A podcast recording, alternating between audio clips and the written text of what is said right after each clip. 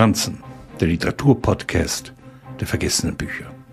Ein kalter Hauch zerstörter Seelen zeichnet das Bild von David Peace, Nachkriegs-Tokio 1948. Ein angeblicher Amtsarzt betritt eine Filiale der Taikoko Bank und behauptet, dass in der Nachbarschaft Fälle von Ruhe aufgetreten sind. Im Auftrag des Gesundheitsministeriums soll er nun alle Angestellten impfen. Zwölf von ihnen werden sterben, der Rest bewusstlos. Das Geld, von dem er nur einen Teil an sich nimmt, hat ihn nie interessiert. In Tokio besetzte Stadt sammelt Peace Zeugenaussagen, Briefe und geheime Dokumente über die Kriegsführung mit biologischen Waffen.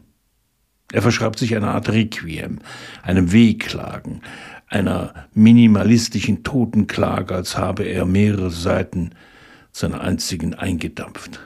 Hochkonzentrierte Literatur.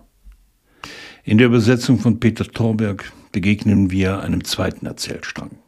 Er schildert die Erprobung von Bazillen und Milzbrandbomben an der chinesischen Zivilbevölkerung und amerikanischen Kriegsgefangenen.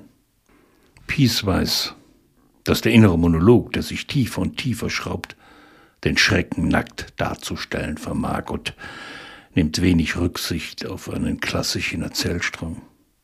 Außerdem widersetzt er sich in Tokio besetzte Stadt dem europäischen Verständnis für eine fremde Kultur und tut nicht so, als sei er zum naturalisierten Japaner geworden, obwohl er seit Jahren im Land lebte. Zwei weitere Romane, Tokio im Jahre Null und Tokio Neue Stadt, werden folgen.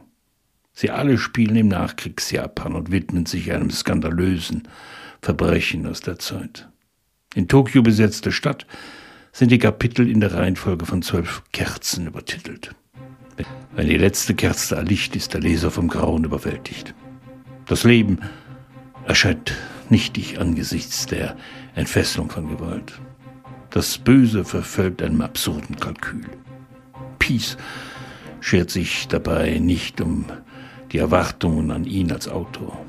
Er verleiht den Opfern eine literarische Stimme.